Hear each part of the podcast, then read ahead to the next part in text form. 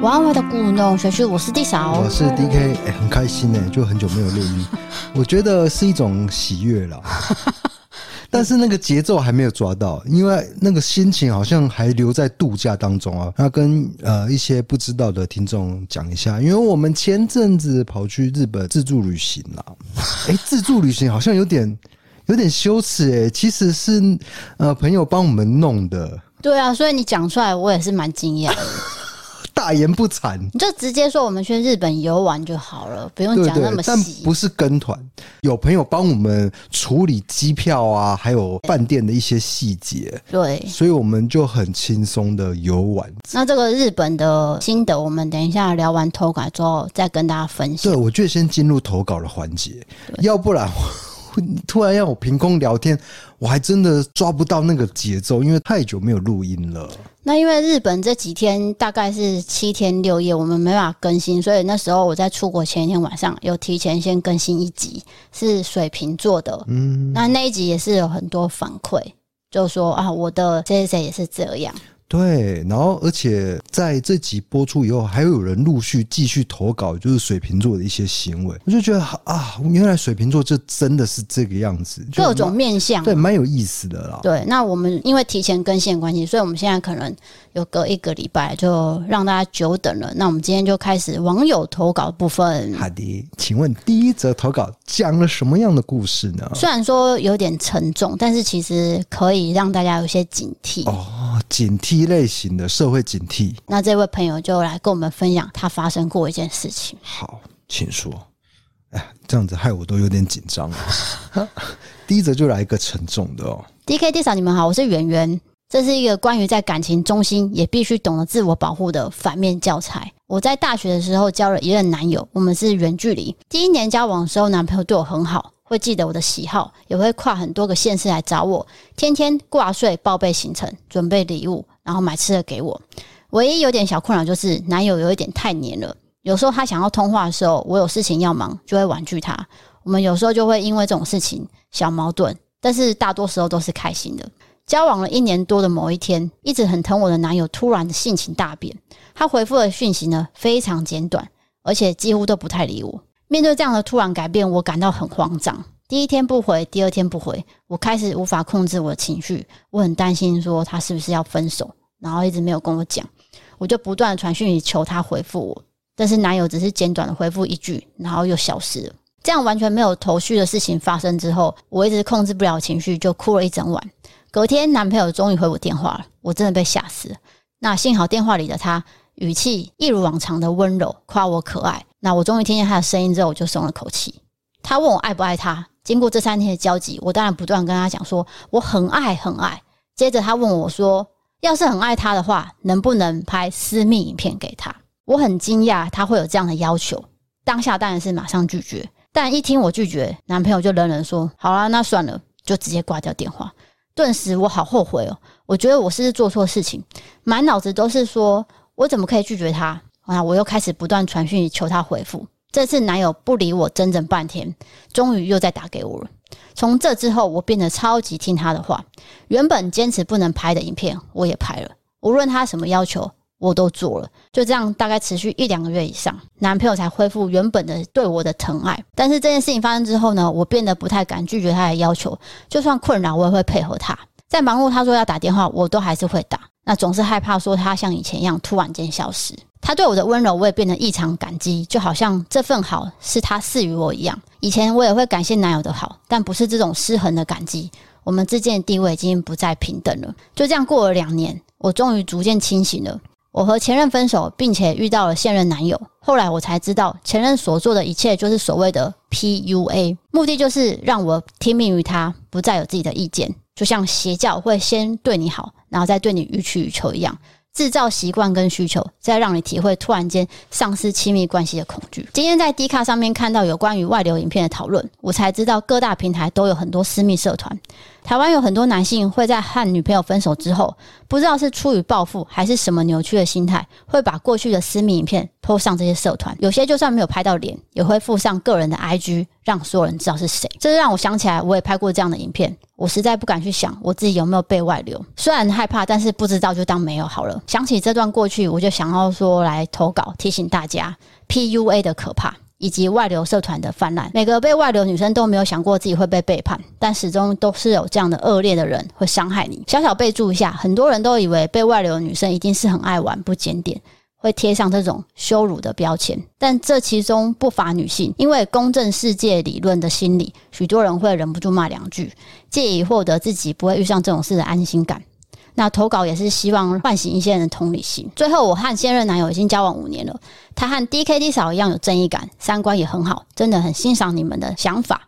我也是面具时期就开始看 DK 的老观众，真的很喜欢你们。我个人很喜欢 DK 爱哭，然后还有抱怨社交，然后还说拜托大家不要投票给我们好不好？我不想去台北，真的超好笑的。还有 D 嫂很无奈的说。哦，安静啊！你好吵哦，我觉得很赞。谢谢你们带来的欢乐，我还有很多故事可以分享。至少可以任意缩短内容，没有关系的，辛苦了。嗯，你这样有缩短吗？还是全念？哦，微缩短。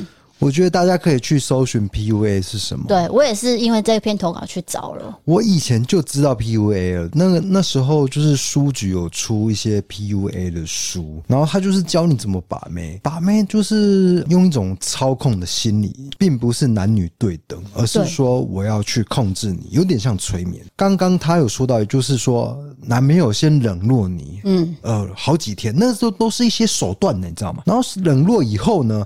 开始提出要求，让你去符合那些要求，你就渐渐的自己把自己投射到那个框架里面，这好恐怖，那是渐渐不知不觉，所以呢，就可能有一些影像就会出去。对，我大概讲一下，PUA 的全名是 Pick Up Artist，其实中文翻是。搭讪艺术家，对，但是他其实是负面的，从 pub 开始的，对对对，酒吧的文化，嗯，他是想要操控勾引的对象，然后再发生一些关系，或是夺取利益为最终目的，而不是说我真的很喜欢你去做的事情。那因为我看到这则投稿之后，我觉得有些人可能会遇到，当然不是说每个人都要遇到这种男生啊，只是说。大家如果在交往期间、相处期间，你可能可以多观察一些男生的习惯。是的，我觉得最舒服的交往的状态，就还是以朋友关系开始，慢慢发展成感情啊，或者是更进一步的关系。我觉得这样是最好的，而不是一开始你就带着目的，哎，想要去弄别人，对不对？嗯这让我想到，我们上一集人客来做，不是请凯特来嘛？对，凯特有说过，美国的交往关系不是一层一层又一层，对，很多层嘛。一开始就确定，一开始是 talking 嘛，对，然后到很后面，对 talking 有也有牵耍，也有对，那个都还不算交往，对。一直要到 boyfriend 跟 girlfriend 已经是很后面的事，很确认的关系，那个都是比较后期的哦。对，但是台湾好像就没有这个文化嘛。台湾就是告白，可能你接受我接受，那我们就是彼此的男女朋友，是彼此的伴侣。也有可能因为这样子，可能没有那么了解对方。那像这种 PUA 的话，我以前也是有遇过类似的人，他就是会真的是突然间不见，然后手机也不接，然后也不在家，就会很紧张，说他是不是出事了。或者是说他真的要跟你分手，然后他不敢跟你讲，但是你就想要知道原因嘛，你就会去追他，就会像这个女生一样，就是哦，他对我的好，我就会变得很感激。了解，就是你会觉得自己很卑微，应该这么说。呃，一个套路，对对对，让你渐渐落到一个比较地位比较低的地方，好像没有他不行生活，是是是是，你知道，就是你那段时间会很怀疑自己说，说啊，我的地位到底在哪里？其实男生女生交往就是一个平等的状态，对，啊，或者是同性的同性交往也是不会说一方比较高，一方比较低。可是 PUA 它的呃，我觉得它最终的目的就是要让。啊、呃，我可以自由操控对方的行为，对，还有心理状态，控制的心态啊，对对。因为我是很心疼这个女生，当时可能因为太爱这个男生，所以配合他拍了影片。对，最主要是影像的部分，我们要必须再三提醒这件事情。尤其是《人选之人》这一部影集，它有拍出女性对于影像外流的恐惧，因为那个王静那个角色，她就是很害怕。所以他每天都点那个网站，网站一看有没有看到自己的影像，那其实对他的压力实在是太沉重了。对啊我觉我觉得我们今天聊的话题也太沉重。没有啦，我只是想说借由这个投稿，顺便跟跟大家聊一下我们那天去日本，然后跟那个网友聊到的日本人的爱情观。对，好好，对，这可以讲，这可以讲。我觉得很有趣。哎，我们带到轻松一点一点的话题，要不然刚 刚刚真的很沉重。不过我想我们要表达的东西已经表达出来了。对啊，就是他有说到日本人的交往，其实跟美国也有点像，就是也不是说马上就确认。都是要等好久好久，然后才说要交往了吗？这是一个阶梯式，对对对对，渐进的，慢慢的。那我说，那他们分手都怎么分？他说，通常都是。爱回不回之后，然后就消失。多数日本可能就是不太会用言语伤害你，他可能是用消失的。对对对对，这个讯息告知我们，就是在日本住了三年的一个女生，那她是嫁到日本，她告知我们有这些。当然不是说所有的日本人都是这样子。对，对，因为她跟她老公是交往八年，嗯，就加结婚的话是八年，然后真正住在东京是三年嘛。她其实也蛮认真在这边生活，然后有看到很多现象，还有朋友啊聚会什么的。其实跟台湾都不一样，嗯，所以他有提到说，我刚刚讲的，就是在一起这这件事情，其实跟欧美有点像，不会那么快确认关系，对，也是慢慢来的。因为我看日剧也是这样子，都是慢慢的建立了一个关系，这样子。啊，他有说到日本人是比较含蓄害羞，所以会比较慢是正常。就像我们去店里面，可能问一个东西，说这个东西多少钱，或是在哪里，他可能笑而不答。因为他不知道怎么回答你，但是他要有礼貌。因为我们讲英文啦，对啊，你讲中文不会通，但是讲英文。对，因为而且我们不会日文嘛，对，所以我们讲一串，比如说这个东西你要选这个口味是怎么样，或者是几分熟，他可能讲一列连串日文，那我们听不懂，那我们就说 excuse me 之类的。然后我们讲英文，比如说我们第一天到那个饭店的时候，他给错房卡，哎，一零五零号房，一五零五，哦，一五零号房，一五零五，一五零五号房。可是其实那个是一五零二号房的房卡，所以我们怎么刷都刷不进去。然后我就跑去跟柜台说：“Excuse me, I can't open the door. I can't.” I can't，不是 I can 哦，I can't，那个特也不能发音啊。对，但是日本人会说 do 啊，can do。哦，I can do。这样子，反正我就是说，因为我单字量也是这样，可是那个柜台女生就会有点愣住，这样。他很紧张啊，他可能真的不知道怎么处理。对对对对，那直到有一个比较资深的，他是真的是会英语交流的，觉得没关系，那我跟你啊，我陪同你一起上去了解怎么回事，才发现啊，他给错房卡了。对，我先讲一下，就是说这个订饭店的都是我们的朋友阿三帮我们用的，所以他的那个实名制啊，全部都是他的名字。对啊，所以我们在 check in 的时候，他跟我们要护照，他就说：“哎，怎么不一样？”对，请你们两个签名，那我就签了我的中文的名字。他说：“I don't understand。”你请你写罗马拼音。他说他看不懂，就护照上的那个英文，对，你就照抄就好了。所以我们两个都有写，可能那时候忙中有错，他就给了一五零五号房的感应卡。我呢一上去我就开始逼，他会显示黄灯或红灯嘛，就开始逼嘛。可是我们的确逼一五零五啊，怎么没有打开？所以是一五零二吧。他给、哦、他给一五零二，然后一五零二，然后跟我写，他写那个纸条是一五零五。对对，我觉得观众可能一一头雾水，反正就是给出号码了。对，那我有点惊讶到，想说哈，那个我们朋友才刚离开，一离开我们两个就不知道怎么 两个巨婴。但是其实我们不能太依赖我们，当然啦，因为其实旅程当中遇到一些危险跟困难，才是有趣的部分。对，因为不见得每次都会遇到一些小插曲嘛，小插曲其实可能让这个旅程更有趣啊。你把自己投到一个异国文化当中，然后开始有一些危机，动头脑去怎么处理这个危险，而这个没有到危险呢？这个并没有危险。这个例子来说，只是危机而已。对，小危机，小危机。但是你到底要怎么处理呢？我觉得就。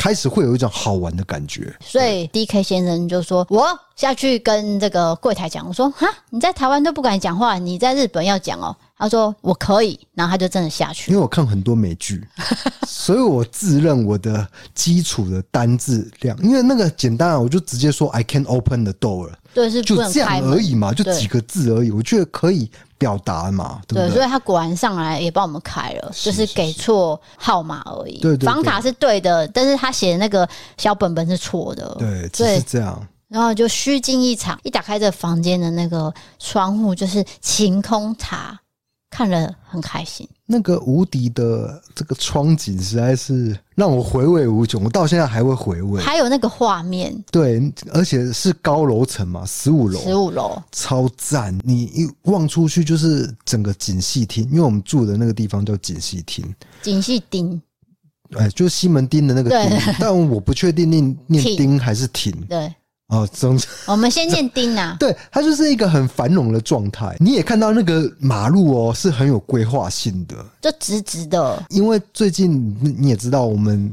有一些炎上事件嘛，就是台南的马路啊，有一个小女孩过马路的时候就离开世界了。那对我们来说非常的伤痛，而且那个路段呢，刚好是我们常经过的路段。那我因为住在那个高楼层，就特别观察了一下，因为他们的马路的规划，我必须说真的非常的好。因为它比如说斑马线，它就是有隔一段距离，它是有一点内缩的，就是不会说啊。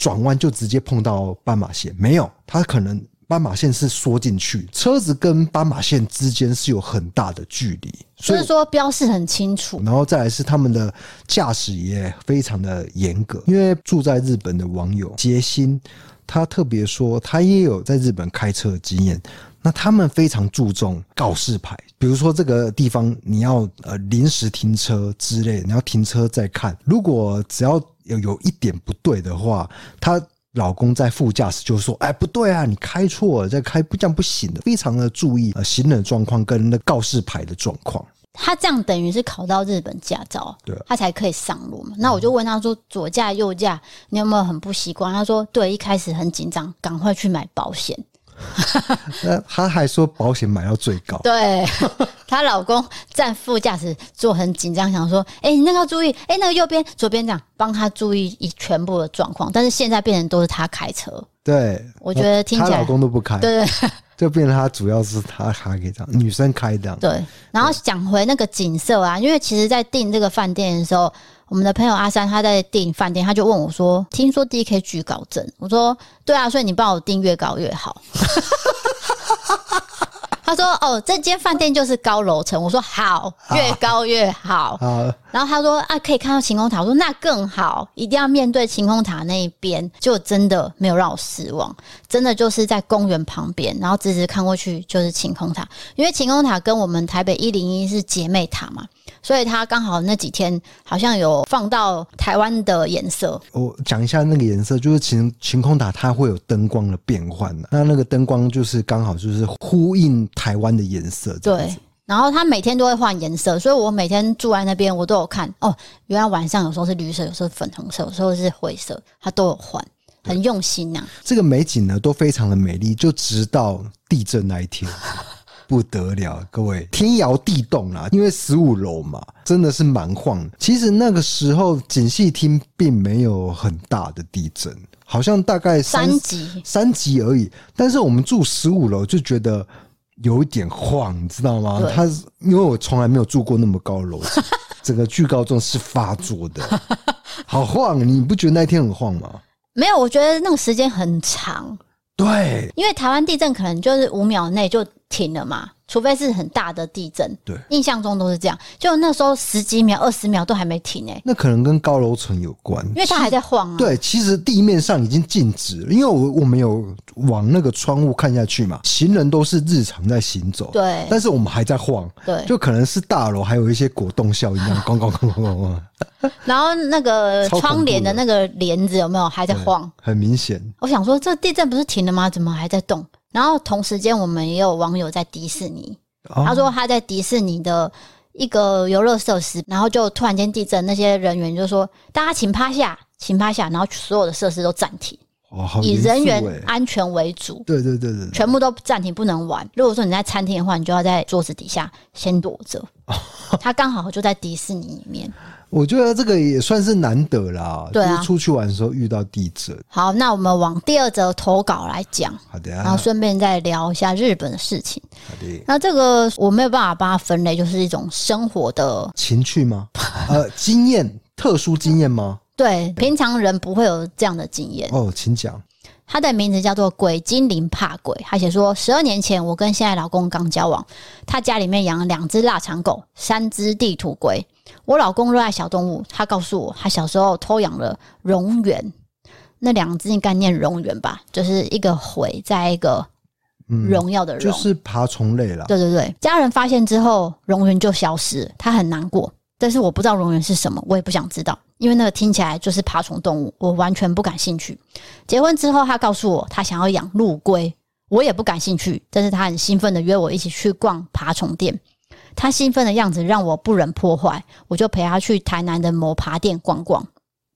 诶，他是台南人哦，我也不知道哎、欸，他这边写到的。哦，他写说，那爬店门口一笼一笼小白鼠，我尽量不去看，我就勇敢的走进去。里面很热，我们在里面待了好久。我到受不了的时候，我老公还在挑他的陆龟。然后回去之后，他很兴奋的说：“你看，你看，你喜欢吗？它真的很可爱。”诶，我就开始有点不耐烦了。但是他是真的很高兴，所以我就配合说：“嗯，蛮可爱的。”那老公又说：“哎、欸，只有一只，诶，感觉他好孤单哦。我们再去买一只好不好？”我觉得他不是想要征求我的意见，他已经决定要买了。只是希望我也能赞同他的决定。如果我不同意，他也会想办法说服我。所以我们又去买了一只、两只、三只、四五六七八九只。我也不确定我们买了几只。总之，我们透天四楼，连五楼放水塔的天台，每一层都摆满他想要的陆龟。到底 听起来好像十几只了，已经超过了。接着他说：“哎、欸，你知道手工吗？它很可爱哦。”而且不占空间，它只需要一个小盒子。我给你看照片。哦，你说壁虎那个手工手工对对。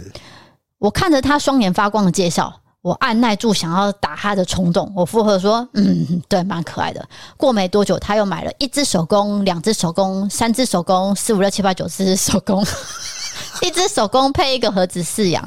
最后，他定制了一座抽屉柜。家里的动物越养越多，每天爬上爬下喂食动物，有够累的。某一天，他突然发现这样子不行。他告诉我，他想要看农地。我心里无数多的草泥马跑过去，到底有谁可以阻止他？没有想到，我公婆很支持他，大家都开始陪着他看农地。最后，我们埋在潮州，他盖了一座开心农场。工人边盖边跟他说：“你老婆愿意陪你搬到乡下，是很了不起的哦。”我能感觉到我老公听了非常得意。我不善于表达自己，所以内心非常多的小剧场。这些小剧场不轻易透露出来，因为我怕伤害到人。我会尽量捡一些好听的话来跟他说，例如说：“老公，我爱你。”那开心农场意味着你有更多空间可以饲养你想要的动物。我老公想要的很多，他想要养鸡、老鼠、蛇、蜥蜴、变色虫、巨蜥、金刚鹦鹉，养过好多好多。那近两年还养了狐獴啊，更正一下，变色龙，变色龙。我刚刚讲什么？你说变色虫。哦，对对，变色龙对，就 就是爬虫类的，啊，对。但是鸡鸭也有哎，欸，哎，有鸡鸭，啊，没有鸭鸡而已。对对对，我就看着我老公做自己想要做的事情，他很开心，我也不想管他。应该也是说我管不动他。来乡下之后，我就找到我的乐趣，发现原来我还蛮喜欢种植物的。他养他的动物，我种我的植物，我们俩相安无事，和平。感谢 D 嫂看完，每天投稿的一定很多，光是我这几天就投了投了好几封。虽然觉得我老公很烦，养了一堆动物，但是这些动物真的蛮可爱的。如果你们来潮州，可以来找我们玩哦。我们没有对外开放营业，但很欢迎你们来我们家玩。蛇和蜥蜴我们会管好，狐獴长得不像老鼠，饲养方式跟猫咪几乎是一样。要尝试互动看看吗？爱心爱心。哎、欸，等一下，他怎么突然最后冒出蛇了？他前面都没有冒出蛇哎、欸。对啊，因为有啦有，他说很怕蛇这件事情。他说之后在开心农场之后就有养蛇了，一开始还是手工嘛，对，是蠑螈什么的。我就想说，他这么爱爬虫类，怎么可能不会有蛇？所以最后结局 有蛇，还有狐獴啊！他还跟我强调说，狐獴长得不像老鼠，因为他知道我怕老鼠。其实大家都知道狐獴啊，就是那个那个什么马达加斯加。呃，马达加斯加，我我是想说狮子王那个。哦，狮子王，狮子王那个丁满就是狐獴。对，丁满丁满。对，如果没搞错的话了。对，应该是狐獴，就会站起来的嘛，对不对？对，很可爱。因为如果有敌人靠近啊，那他们就会站起来，就会警觉心，因为他们好像是比较群居性的。对，我记得是这样。那他说你要尝试互动看看吗？我我是 OK 啊，因为毕竟我的刺青就有蛇，其实我是不怕蛇。呃，那他叫我养狗哎、欸，怎么怎么又冒出狗啦？有啊，他说他一开始家里养了两只腊肠狗啊，腊肠狗这是最一开始的时候啊，可以腊肠狗可以，结果是狼犬，哇，我我真的很怕狼犬呢、欸。他提到的这些动物哈，我最怕的应该就是蛇了，其他都还可以忍受。乌龟可以啊，陆龟可以吗？乌龟不就是长那样吗？它也不太会。我应该有分享过我被乌龟咬过的事情。等一下，那个前提是你白目。那个是好像是巴西龟吧？那我就记得被咬的时候非常的痛，但是陆龟咬下去应应该是不得了，应该是可能整块肉会不见哦。等一下，到底谁会去冲敌乌龟？就是你呀、啊呃！就是看啦，我就是看着，就是可以。手工呢？手工你还可以吗？手工是长得像壁虎吗？长得像壁虎，就帮我刺青的那个刺青师也有养手工，对，他养在盒子里面，对不对？是哦，不要出来都可以。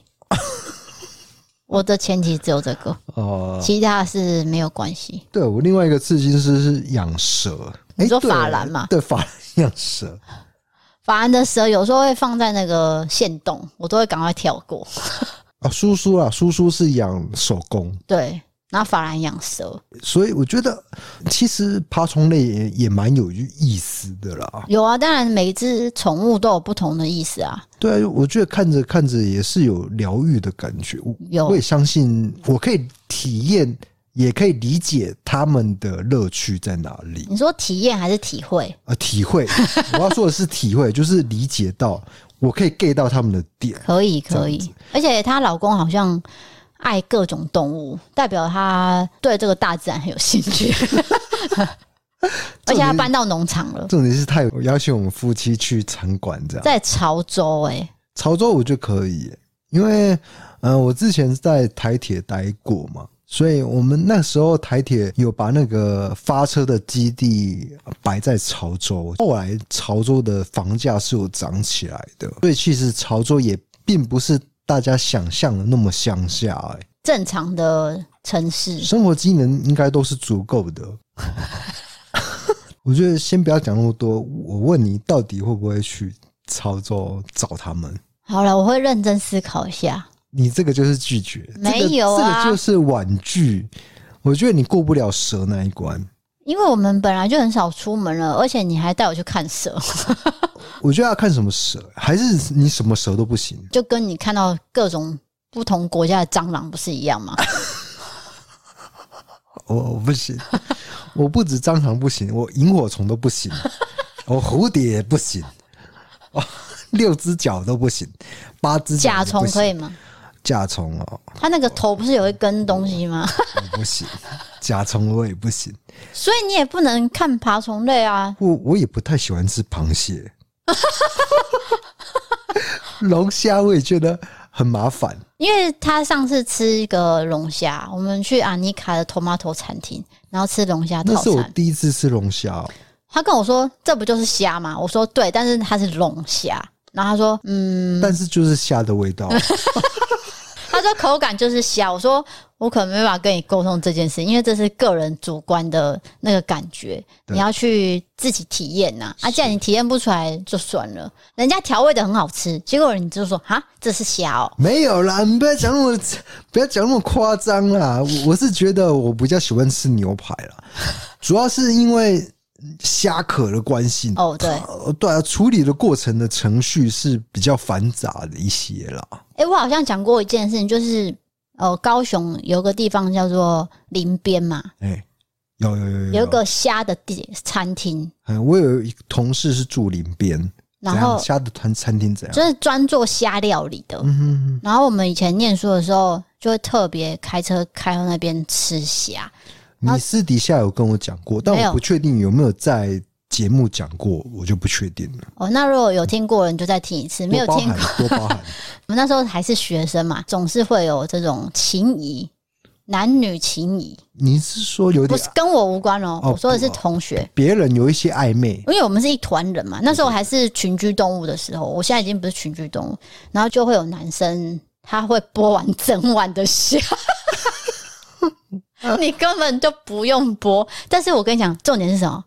那个虾料理好吃的就是上面的调味啊，壳上面的调味啊。哦，你啊，你都把它剥开了，我吃什么啊？我懂你意思，你要吸一下那个味道。外面的汤汁很重要，欸，素洁呢？但他把它全部剥完。哦，但是他是贴心呢，因为他是想要表达这个体贴嘛，因为毕竟他在追某个人。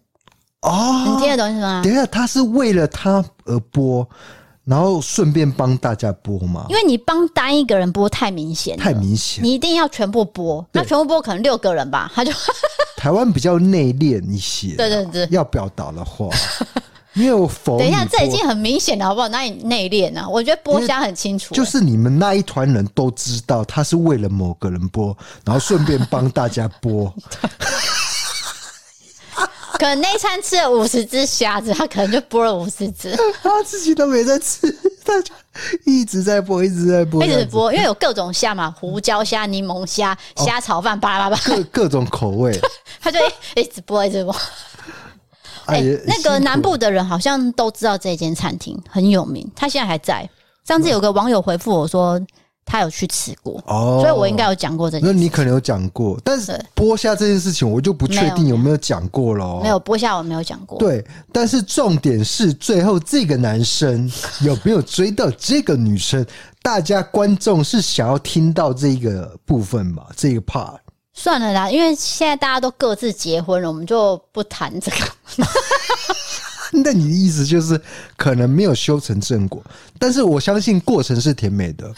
你为一个女生付出，或是为一个男生付出，这一件难道何尝不是一件好事吗？我觉得是很好的啦。哎、欸，我突然间想到，我会帮你剥虾哎。你不要讲啦，我才帮你剥虾哎。你哪会剥虾？我会啦，因为我吃虾有一个习惯，就是我会连壳。哎、欸，我我不是连壳吃进去哦，我是。从头到尾，鬼干来剥了安！呢，我都不剥虾的，我是全部咬碎的那一种。我是连那种尾巴都会吃进去，因为我觉得那个有甲壳素。哎，我想到一件事情，就是我们出国前还是出国的时候，跟一一组人马吃饭，对，然后有吃到虾子，就把虾壳全部吃掉。那个人很惊讶，请问一下，那组人是谁？我忘记了、欸，你这样讲，突然讲，我我我想不出来。但是因为我生命的演进的历程，我就发现我的确是很懒惰剥虾这件事情，所以我我那种小虾子我都直接绑住，直接吃进去。你连那个炸的虾壳，例如说天妇罗好了，天妇罗不是有虾尾吗？对，通常会吞进去。虾尾不会吃，但是我都吃下去。他都把我的虾尾吃掉了，然后说：“你看我这样吃是不是很爱你？”我说：“我又没叫你吃。” 我这边说明一下，你说的还不够清楚。就是比如说，你叫一个天妇罗冻饭，对吧？还是天罗妇？天妇罗。我很常把字读反，你知道吗？天妇罗。我有一个很糗的事情，就是之前我发 IG 啊，我发好像不分游说，结果是不由分说。哦，你说去日本那一则贴文，对，有一大家都在下面写，这个很糗那我也不好意思改了。因为大家已经发现我我把成语搞反了，因为他的字会颠倒了。对对对，我有一点阅读障碍症啊，反正就是炸的虾我都会把壳吃进去，这个还还不打紧。我连水煮的虾我都那个壳我都会吃，水煮的虾壳是硬的哦，我连那个都会咬碎。我不知道他要吃这个干嘛，说真的。不是 我的用意，就是懒得剥虾啊，所以我就是慢慢的咬，慢慢的把它嚼碎，然后再吞进肚子里面。对，好的，谢谢你。我们要回到这个日本行了，就说，因为我们这次住的饭店是在锦细町。然后我们见的网友杰心，他就是住在锦细町。他那时候私讯我们说：“哎、欸，方不方便见个面？”他一开始是说锦溪厅有什么好玩的地方，他是循序渐进的。然后他就说：“啊，我这边住了三年啊，所以我这些餐厅呢、啊，有一些知道的地方，我可以告诉你们。”然后慢慢的，我们就聊两三天，大概在第三天还是第四天的时候，我们就约出来见面。那他就带我们去有一个景点，是可以看到晴空塔。很漂亮，对，很漂亮的一个地，呃，那个是在地了才知道的，就是连根到那个头，整根可以看到，就素颜。因为我们在饭店的话，我们可能会从它的肚子看到嘛，就是晴空塔的肚子，但是有一个地方可以从它的根部往上看，直接整个。前面还有王贞治他以前在日本的首映的纪念馆，对对对，那边还蛮特别，所以那时候杰心就说。你们住这边不是观光客会住的地方。对，我就说怎么说这样？他说，例如说像元素好，元素就有明治神宫嘛。对，对，你就有一个明确的景点，所以你要住这。然后浅草也有浅草寺，但是锦细町就是就只有百货公司。他问我们说怎么会住这？我说哦没有，就是朋友订的。我看那个风景还蛮漂亮。因为那个窗户外面就是晴空塔，所以我就订这一间。反正仔细听就是非常的漂亮呢。那再来是生活也非常的便利，再来是最大的一个优点。就是他去哪个景点都是一个中间点，这就是杰心说的啊。他说你们住这个好处就是去哪里刚好都是，比如说一两站就到了，对，不会到很远。刚好是比如说你要去明治神宫，你大概坐两三站，对，对不对？当然就是离迪士尼就稍微就远一些了，因为迪士尼是靠海边，对对对，所以它在怎样例外，对例外。但是市区来说，你要去哪里？要去晴空塔。哦，晴空才才才两站而已。对对对，压压上下车之后走过去就看到了，都背起来了。然后我要讲的是说，我们那间饭店是乐天，所谓的乐天就是，如果你没有吃小熊饼干的话，那只熊就是乐天熊。我们是住那个饭店，对。然后那个饭店的床那时候是给两张单人加大的床，我们就把它合并起来睡觉。结果呢，那个棉被都是个人盖个人的，因为我们夫妻感情很好。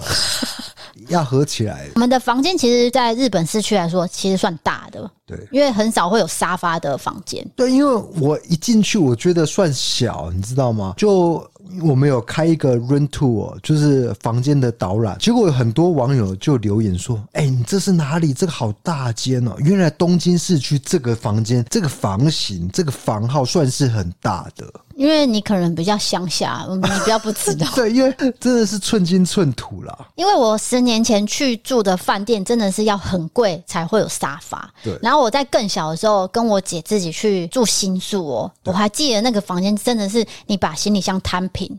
就没有路了，嗯，你也不能走，你就只能走到厕所。有，我们有很大的空间可以运用。我们把行李箱摊开之后，还有个小桌子，还有个沙发，走路都有空间，所以那间房间真的是 perfect。再来是他们的枕头其实是偏软的，我可能已经躺久比较高的，其实我脖子有点酸。但是我到第三天就开始适应了。它是一软一硬呐、啊。对，但是合并起来还是偏软呐、啊。嗯，对啊。然后再来是棉被，我不知道为什么这位 DK 大哥哦，因为我以前有在饭店实习过，就是说你在做房屋的时候，这个床单要塞进去啊，这些棉被还要套好被套。就到第二天还是第三天，他那个被套跟背心哦，整个分离。然后他就我也不知道我怎么睡的。对，我怎么可以睡？因为你要把。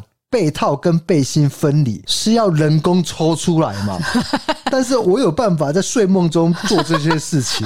我真的困惑，是怎样大法师？然后我那天晚上还，因为他就抢我棉被抢走了，他要盖那个有铺好的，我就只能乖乖在日本饭店在那砰砰砰，然后整理棉被把它套好。我想说我在台湾也做，在日本也做这件事，你到底在干嘛？啊呃，跟我老婆道歉一下啊！不用不用不用，只是讲到、呃因，因为有时候真的睡觉的时候，在朦胧之间，我以为那个是我的棉被，所以我就会用力一拉，那殊不知那是你的。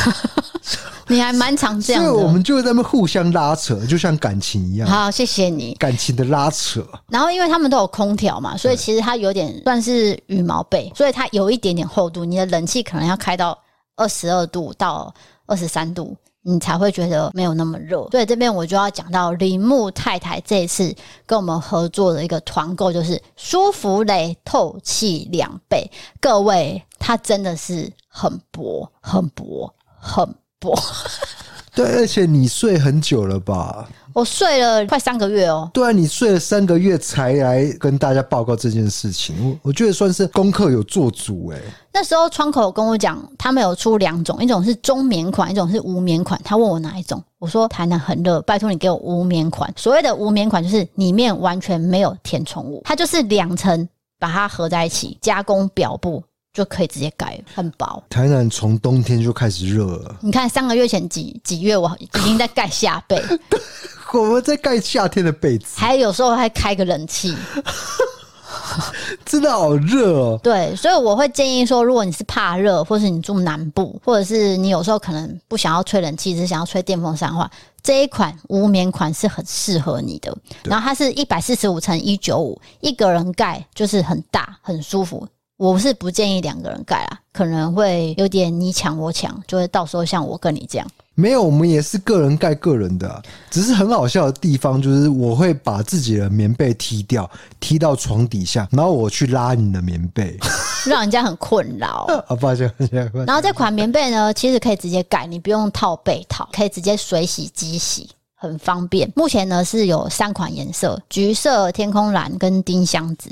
它的重量非常轻，只有一点一公斤哦，所以你在睡觉的时候不会觉得说这棉被很重、很热，完全不会。是。然后另外一款是中棉款，就是你比较怕冷的话，嗯嗯，你可能就会适合这个一点五公斤的棉被。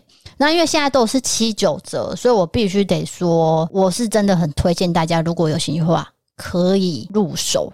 因为大部分的产品，我们大概都是体验一个月的，就就偏偏这个棉被，我们整整体验了三个月，真的是没问题。跟大家说，如果你住的地方是偏比比较燥热的，那这一款棉被真的非常适合你的。对，为什么我会这么早就盖？因为台南就是热，然后那个窗口就问我说。D 嫂，你要不要提前先体验？我说当然好，我现在就很热了，请你先寄给我，来体验看看。各位热到什么程度呢？你知道现在是五月嘛？我们就是要去桃园机场坐飞机啊，然后晚上呢坐这个高铁到桃园的时候，发现这个温度完全不一样哎，至少差五度哟。对啊，要穿外套，夸张的。对，这就是南北的差别嘛。所以如果说你是南部，我就会建议你可以看无棉款。然后北部的话，你可以看中棉款，就是稍微比较厚一些，一点点而已，一点点还是算夏被。对，然后它就是很亲肤的材质，所以不用套被套都可以直接盖。再来是我去日本的时候，不是有带一个像眼罩跟枕头合在一起的一个东西嘛？你问我说那是什么？那就是这次的新产品，它可以直接午睡用。然后也可以外出旅行，直接靠着就睡觉了。哦，我觉得这个上班族很需要。我以前上班的时候午睡总是不得安宁，对不对？对，因为毕竟有一些同事会讲话嘛。那如果有这个的话，把外界就是稍微做一些隔离啦。我觉得这很适合上班族，就是例如说你在呃自己的座位上，有时候用手靠有没有会麻掉？我以前都会这样，就是很麻很麻，然后起来之后还要甩很久。就是你套在这个头上，它就是一颗枕头。然后我这天坐飞机的那时候啊，我就测试了，去跟回我都有测试。诶，它真的很软诶，它就是不是一般的枕头，它里面那个颗粒是可以移动的。所以如果你今天想要这边高一点，就是推一下，这边就会高一点，然后这边低一点。所以这一款算是我觉得最近我用那个颈枕最符合我们的人体工学的部分，对，因为它可以随意调整。再来是它可以直接套在旅行箱上面，就是那我们的旅行箱不是有那个把手嘛，直接往下放就可以了。然后你登机的话，就不用担心说我要放包包很麻烦。那这一款也是七九折，所以我觉得上班族可以考虑一下。它也很好洗，可以直接水洗就可以。旅行上班族都很适合。然后我想到啊，日本的时候天气不是忽冷忽热吗？因为温差比较大，有时候我觉得这个地方是很热，然后我走到一个地方又突然觉得凉，我都不知道该怎么办。对，然后再来是电车里面，它还是会有一点空调，但是也不会到冷，可能偏热。对，所以你又想要脱外套，反正就是这个温差上可能还是要注意。如果说你最近要去旅游的话，薄外套还是要带啦。我是建议穿短袖加薄外套就可以。对对对，不要带厚外套，带厚外套又太 too much。你可能就要去 Uniqlo 再买一件外套。呃，顺带一提，我们去蛮多趟 Uniqlo，就是在补货啊，想说对，好，我们带的衣服好像不太适合，再去买。例如说长裤有没有？比如说外套这件事情要讲。长裤这件事情，因为我带了三件短裤，我打算整个整个行程都穿短裤。对，但殊不知呢，当地人都没有在穿短裤。我有发现这件事，但是我不知道原因。我只觉得会不会是日本人比较害羞？对，就是可能他们习惯穿整身的西装，就像那个上班族不是整套西装嘛？结果我们遇到那个网友杰心，他说。哦，因为日本人穿短裤的不是阿伯就是弟弟，那不然就是 gay。对，所以他们大部分都是穿长裤。对对对。我觉得还是入境随俗了，就马上去 Uniqlo 买一条长裤。那我自己本来就有带一件，所以总共两件在那边替换。那个时候好像行程还剩两三天吧。对，对啊，就是想说再买一件囤起来。对，然后价钱真的低很多，就几乎是台湾除以二。定价本身就便宜了，再来是日币又贬值，所以去 Uniqlo 消费的话，真的是非常划算的。当然说那个款式台湾也有没有错，你可能回到台湾会看一模一样的东西，但重点就是比较便宜，而且你当下是很需要的。价格差六百到一千，大家会不会想要买？因为我本身就是 Uniqlo 的爱好者啊，我没有吃到任何的广告，我只是 只是常穿而已。对，常穿。那如果大家有在看 IG 的话，他穿那个衬衫呐、啊，花的有没有？那都是 U 牌的。他有一件是米色底的，那是在台湾买，结果他觉得很好穿，他又在日本的 U 买了黑色底的花，不是啊，是咖啡色，哦，咖啡色，带带过去是咖啡色，然后我去那边当地又买了米色跟黑色。那我们第一天到日本的时候，我觉得天气还不错，就是那个风是凉的，也不会到热，虽然说有大太阳，但是你会发现好像比较干，所以他们的那个房间都有除湿机。跟加湿器，对，加湿，它那个功能都有的。对，还是 Panasonic 放在那边。对，所以代表说日本就是还是偏干嘛。那我们台湾还是比较黏热，就所以我在那边我特别带了我的自己的保养品整罐哦，我没有分装哦，也就是简单这个牌子的身体复活油，现在就是进入好物推荐了，因为我。只能说我去日本好像有带这罐油，我发现我洗完澡之后，我的身体会紧绷，干涩的偏干，就是台湾不会有的那个感觉。我马上插上那一罐，就这几天都没有事情，所以我觉得这一罐是有点意想不到的好效果。再来是我的脸部，你有发现我每天敷脸吗？这个很难不发现。这这个这个我没有发现，我也太麻木不仁了吧？我本来以为说啊有吗？你会讲有吗？你脸每天都涂一些东西，我怎么会不知道？不是涂的，是铺的面膜。这是简单提供的那个面膜。我发现我的脸本来是混合性的，那这样好像又干又油，所以我才会敷他们。什么叫混合性？你说皮肤的肤质？对啊。干性加油性就是混合性，所以我晚上都有敷面膜，发现隔天上妆很好上，可能不知道这件事情的重要性。我连你有化妆我都不晓得，我只有擦粉底啊，我没有大化妆，整妆没有，我就是擦粉底而已。但是我发现前一天有敷面膜，隔一天上妆是非常好上，不用大费周章在那边按啊、涂啊、涂啊、涂。那这次有跟简单的限时团购合作，优惠是八六折起。简单是台湾的植萃保养品牌，它的。